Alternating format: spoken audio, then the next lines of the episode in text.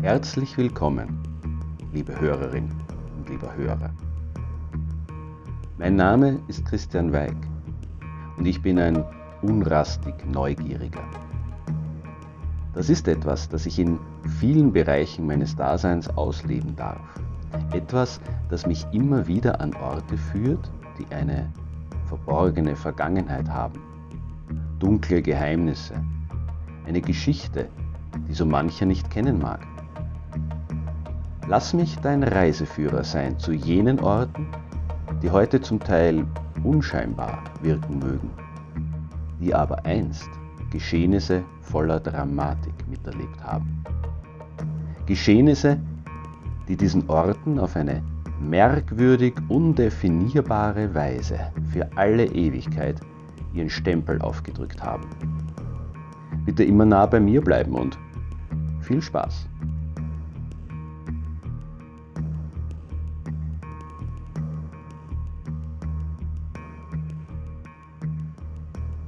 Es ist ein stürmischer Abend.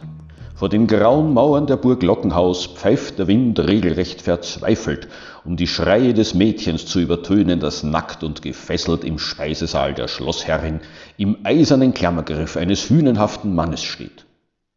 Immer und immer wieder wird das junge Ding vom Bediensteten mit groben Nadeln gestochen, mit Messern geschnitten und zwischendurch brutal geschlagen, wobei die edle Dame am Tisch neben dem wärmenden Feuerkorb ungerührt ihr feudales Abendessen einnimmt. Da diese der Schreie letztendlich überdrüssig wird, werden dem Mädchen nun die Lippen zusammengenäht und, sozusagen zum Dessert, die Augen ausgestochen. Dann wird es in den Keller der Burg geschleppt, in die eiserne Jungfrau gesteckt und dadurch endlich getötet. Ihr warmes Blut gießen die Diener in einen Badezuber, in dem die Schlossherrin entspannen und ihrer nicht mehr ganz jungen Haut die notwendige Pflege zukommen lassen wird. So oder so ähnlich lauten die Geschichten, die man sich von Elisabeth Bathory, der Blutgräfin, erzählt. Sie ist zu einer legendären Figur geworden. Auf vielen ihrer Besitzungen nutzt man den Mythos, der sich um ihre Person rankt, um die Touristen anzulocken und vier Jahrhunderte nach ihrem Tod mit dieser Lady Dracula ungeniert Gewinn zu machen. Sex and Crime zieht immer. Das wusste schon Leopold von Sacher-Masoch, der diese Geschichte in seinem Text Ewige Jugend verarbeitete, aber auch viele weniger bedeutende Künstlerinnen und Künstler, bedienen sich in allen möglichen Bereichen gerne an den Geschichten um die Blutgräfin. Aber was ist dran an den Legenden, die sich um Gräfin Erschebet Bathory Naudashti, wie sie korrekt geheißen hat, ranken?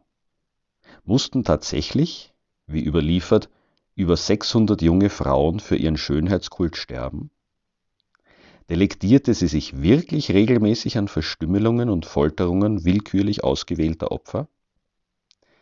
Diesen Fragen möchte ich nun nachgehen.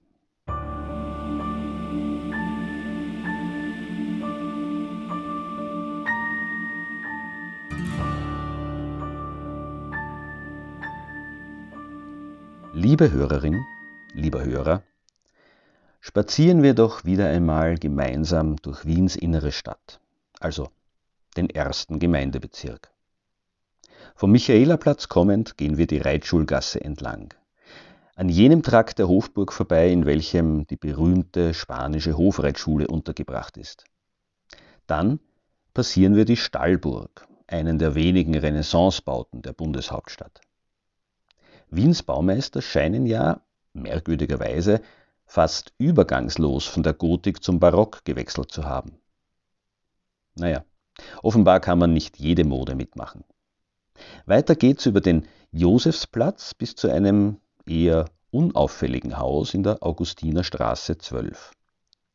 Den linken Bereich des Erdgeschosses nimmt ein gemütliches Lokal ein und daneben befindet sich ein dunkelgrünes Holztor, das in den Hof des Gebäudes führt. Ein unauffälliges Haus, eines wie viele andere hier in der inneren Stadt. Wie vor Einführung der Hausnummern üblich, trägt es auch einen bezeichnenden Namen, in diesem Fall ungarisches Haus, aber auch Harnischhaus. Beides durchaus passend. Warum, werden wir noch erfahren. Zwischen den Strebepfeilern der gegenüberliegenden Augustinerkirche kann man auch eine größere Touristengruppe problemlos deponieren, ohne den Gehsteig zu verstellen. Fremdenführerinnen oder Fremdenführern bietet sich dort die perfekte Gelegenheit, ganz entspannt ein spannendes Histörchen zum Besten zu geben, nämlich, dass in dem gegenüberliegenden Haus Elisabeth Bathory auch mit Vorliebe junge Mädchen gefoltert und getötet habe, um dann in ihrem Blut zu baden. Und ja, das Haus gehörte wirklich der Gräfin. Und ebenfalls ja, sie verbrachte hier auch gern die kalten Wintermonate, die auf zugigen alten Burgen deutlich weniger komfortabel waren als ein modernes, mit allem Luxus der Zeit ausgestattetes Stadthaus. Was aber ist von den Legenden zu halten, die an all ihren ehemaligen Wohnorten kursieren? Sehen wir uns einmal das an, was wir über ihre Biografie wissen.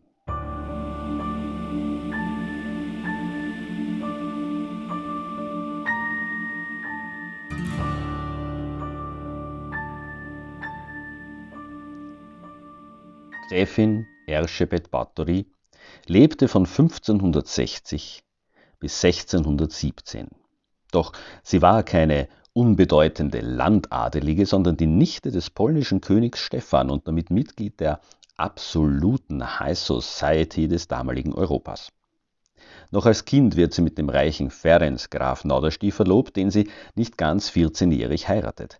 Das junge Paar auch der Bräutigam ist gerade mal 18 Jahre alt, lebt auf Burg Czachtice, auf Deutsch Schechtitz in der heutigen Slowakei. Doch sie besitzen und bewohnen, nicht anders als heutige Superreiche, zahlreiche Immobilien, so auch das ungarische Haus in der heutigen Augustinerstraße. Während Ferenc oder auf Deutsch Franz Naderstieß sich auf den Schlachtfeldern im Kampf gegen die Türken den martialischen Kriegsnamen der Schwarze Ritter erwirbt, bleibt seine Frau recht viel allein. Auch das ist kein seltenes Schicksal einer Promigattin, weder damals noch heute. Dieser Umstand bringt aber auch mit sich, dass er sich daran gewöhnt, selbstständig zu denken, zu handeln, zu bestimmen. Die Voraussetzungen dazu bringt sie durchaus mit. Bereits als Kind hat sie eine umfassende Schulbildung erhalten, unter anderem neben dem Ungarischen auch Sprachunterricht in Deutsch, in Latein und Griechisch. Sie verwaltet die Ländereien, managt also quasi den Konzern und bringt noch nebenher fünf Kinder zur Welt. Zwei erreichen allerdings nicht das Erwachsenenalter, auch das damals keine Seltenheit. Im Jahre 1604 stirbt Graf Nadersti. Elisabeth beerbt ihn. Ein Jahr später stirbt ihr kinderloser älterer Bruder Stephan. Elisabeth beerbt ihn. Die 45-Jährige herrscht somit autark über eine riesige Anzahl von Ländereien im heutigen Rumänien, in Ungarn, in Österreich und der Slowakei. Ihr gehören strategisch wichtige Burgen und Elisabeth Bathory hat noch nicht genug. Sie vergrößert durch intelligente Planung mehr und mehr ihren Einfluss und ihre Macht. Bis der ungarische König Matthias II. seinen Palatin, also seinen Stellvertreter und obersten Richter Georg Turso am 29. Dezember 1610 die Burg Czachtice stürmen lässt, Elisabeth Bathory wegen vielfachen Mordes an Dienerinnen anklagt und ab 1611 unter Hausarrest auf Czachtice stellt. Sofort beginnen Treffen und lebhafte Briefwechsel, in denen die Kinder und Schwiegerkinder der Gräfin über die Aufteilung des riesigen Erbes der allerdings noch quicklebendigen Mutter diskutieren. Diese Diskussionen ziehen sich über Jahre hin, auch als Elisabeth Bathory in ihrem Testament ihr Vermögen ganz klar und gleichmäßig unter ihren zwei Töchtern Katharina und Anna sowie ihrem Sohn Paul Nadersti, den sie auch zum Familienoberhaupt bestimmt, aufteilt. Elisabeth Bathory stirbt schon am 21. August 1614 und wird in der Kirche von Schachtice beigesetzt. Ziemlich genau ein Jahr später segnet auch Elisabeths Tochter Anna kinderlos das Zeitliche und fällt somit als Erbin aus. Erst jetzt, einigen sich die beiden Schwager, Paul Naderstier und Georg Druget von Hormonna, der Mann Katharinas, auf die Aufteilung des Erbes. Eigentlich nicht sehr aufsehenerregend. Eine Handlung wie eine Soap-Opera mit den üblichen Ingredienzien wie Macht, Liebe und Intrigen, die aus Versehen halt im frühen 17. Jahrhundert spielt. Aber nein, da ist mehr. Immerhin gilt Elisabeth Bathory bis heute als eine der gruselig schillerndsten Figuren der europäischen Geschichte. Doch wie kommt das?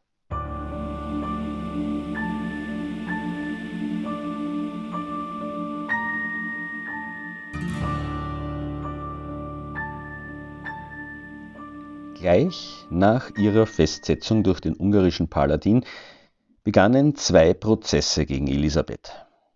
Einer auf Ungarisch, einer auf Latein. Und in keinem der beiden kam sie selbst zu Wort. Das ist allerdings kein Zeichen dafür, dass es sich um Schauprozesse handelte. Ganz im Gegenteil. Ein Erscheinen vor Gericht wäre für eine Frau von Gräfin Erschebet Báthory Naderstis Rang ein schändlicher Gesichtsverlust gewesen. Aus diesem Grund bestanden die Prozesse im Kern aus der Protokollierung von Zeugenbefragungen. Am wertvollsten sind hier natürlich diejenigen Zeugen, die auch selbst als Täter angeklagt waren. Dies waren drei Frauen und ein Mann, die bei der Verhaftung der Schlossherrin laut dem Leiter der Aktion, Palatin Georg Turso, in flagranti beim Verprügeln eines Dienstmädchens in einer Kammer der Burg erwischt worden waren. Zwar wurde bei der Durchsuchung des Gebäudes auch die Leiche einer weiteren Magd gefunden, die offenbar durch Schläge zu Tode gekommen war, aber dies allein war für eine Verurteilung der Gräfin nach damaligem Rechtsverständnis noch immer zu wenig. Somit wurden die vier Mitangeklagten weiter befragt, letztlich auch unter Folter. Man schnitt ihnen die Finger ab und verbrannte sie. Doch damit war die Causa nicht erledigt. Ein paar erschlagene Dienerinnen, Lächerlich. Daraus konnte man der Gräfin noch keinen Strick drehen. Unter Hochdruck wurde nun weitergesucht. Es wurden Zeugen aus dem Umfeld aller Besitztümer der Elisabeth Bathory befragt und nach und nach ergab sich eine Aktenlage, die auf rund 600 getötete Frauen schließen ließ. Das hätte selbst für damalige Verhältnisse ausgereicht, um sogar einen Top-Promi wie die hochwohlgeborene Gräfin Bathory Naudasti einem Henker zu überantworten. Doch das passierte nicht. Warum?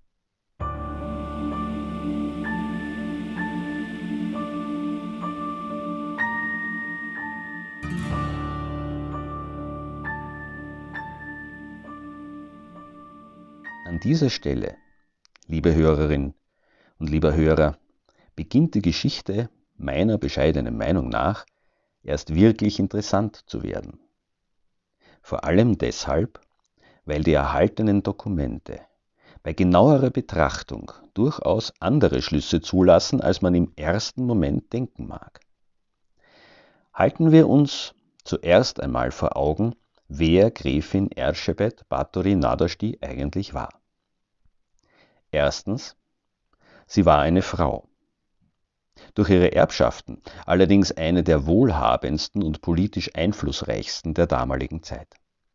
Das wusste sie genau und agierte auf dem diplomatischen Parkett des 17. Jahrhunderts auch dementsprechend selbstbewusst. Zweitens, sie war eine Frau. Zusätzlich war sie aber auch das Oberhaupt jener protestantischen Adelsfamilie, die den katholischen Habsburgern vor allem im Osten, also an der Grenze zum Erzfeind, dem Osmanischen Reich, regelmäßig den Einfluss streitig machte. Noch dazu waren die Bathoris nicht abgeneigt, sich zur Stärkung der Eigeninteressen auch hin und wieder mit jenem Erzfeind zu verbünden. So schafften sie es beispielsweise mit Hilfe der Osmanen gegen den Willen der Habsburger zum Fürstengeschlecht von Transsilvanien aufzusteigen. Drittens, sie war eine Frau. Allerdings eine, die in der eigenen Familie einige ebenso ehrgeizige Männer hatte, die vor allem aufgrund der damaligen Gesellschaftsstrukturen nicht allzu begeistert gewesen sein dürften, sich von ihrer Mutter, Schwiegermutter, Tante oder Cousine Vorschriften machen zu lassen. Das alles sollte doch umso mehr Anlass geben, sie schnell hinzurichten, die Bathoris aufgrund der schrecklichen Verbrechen ihres Familienoberhauptes zu enteignen und die ganze Sippschaft in der Bedeutungslosigkeit verschwinden zu lassen. So oder so ähnlich dürfte auch tatsächlich der Plan von König Matthias gewesen sein, doch hatte er die Rechnung ohne seinen obersten Richter, den Palatin Georg Thurso, gemacht. Etwas grob könnte man Thursos Posten mit einer Mixtur aus Bundeskanzler und Justizminister vergleichen. Nicht gerade jemand, der selbst in einem Königreich wie Ungarn keinen Einfluss gehabt hätte. In einer vehementen Auseinandersetzung mit dem König schaffte er es, den Prozess der Gräfin Bathory in jeder Phase unter seiner Kontrolle zu halten, auch das Urteil also maßgeblich zu beeinflussen. Doch warum diese Mühe? Die für mich schlüssigste Erklärung hierfür, Georg Thurso war ein Cousin der Elisabeth Bathory. Die Schande ihrer Hinrichtung wäre wohl auch zu einem Teil auf ihn und seine Familie zurückgefallen.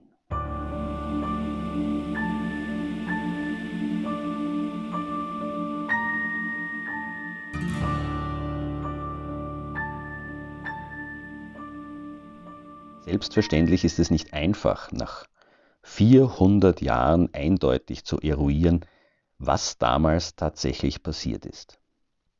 Wie grausam mag Elisabeth Bathory wirklich gewesen sein? Wie schuldig war sie an den ihr zur Last gelegten Morden? Zwei Indizien sprechen meiner Meinung nach stark dafür, dass die Gräfin Bathory Nadasti vielleicht nicht eben unschuldig, aber auch nicht sonderlich grausamer als viele andere Adelige der damaligen Zeit war. Beide sind sprachlicher Natur und in den Briefen zu finden, die sie an ihren Ankläger, Richter und Cousin in Personalunion, Georg Thurso, geschrieben hat. Erstens geht sie in keinem der Schriftstücke darauf ein, was ihr zur Last gelegt wird. Sie verteidigt sich mit keiner Silbe, sondern regt sich ganz im Gegenteil ausschließlich darüber auf, dass ihr überhaupt der Prozess gemacht werde. Misshandlungen bis zur Tötung von Gesinde scheinen in ihrer Welt also etwas vollkommen Normales gewesen zu sein, das keiner Rechtfertigung bedurfte. So normal und alltäglich, dass sie felsenfest davon auszugehen schien, dass ihr Cousin das genauso sah. Noch interessanter erscheint mir allerdings eine Passage in einem ihrer Briefe, in dem sie erwähnt, nicht ebenfalls ein leichtes Opfer für ihren Cousin abgeben zu wollen. Was steckt hinter dieser Aussage? Georg Thurso hatte zuvor bereits einige hochadelige Witwen mit Hilfe seines Einflusses um ihren Besitz gebracht. Offenbar schien für Elisabeth Bathory sonnenklar zu sein, dass es in dem Prozess lediglich darum ging, durch eine Schmutzkübelkampagne an ihre Besitztümer zu kommen. Vielleicht aber ist auch noch ein weiterer Aspekt erwähnenswert. Wie bereits erwähnt, hatten die Bathoris nicht gerade ein gutes Verhältnis zum Hause Habsburg. Mit dem Tod Elisabeths wurde der Einfluss der Familie Bathory aber deutlich geringer und einige Jahre später wechselte Paul Nadersti, der Sohn der Gräfin, endgültig ins Lager der Habsburger. Georg Thursos Plan schien aufgegangen zu sein. Ob und wenn, wie federführend das Haus Habsburg hinter dem Prozess gegen Erschebet Bathory Nadersti stand, ist heute natürlich nicht mehr eindeutig zu beweisen. Nach dem Prozess wurde es schlagartig still um die Person der Gräfin Bathory. Erst etwa 100 Jahre später gelangte sie über eine sehr fantasievolle Textstelle des Jesuitenpaters Laszlo Tursi wieder zurück in das Sagenpantheon Mittel- und Osteuropas. 1729 verwob er für eine Geschichte Ungarns Dichtung und Wahrheit miteinander und beschrieb erstmals die Opferung von Jungfrauen zum Erhalt der ewigen Jugend. Eine Legende war geboren. Doch ein Rest Rätselhaftigkeit bleibt.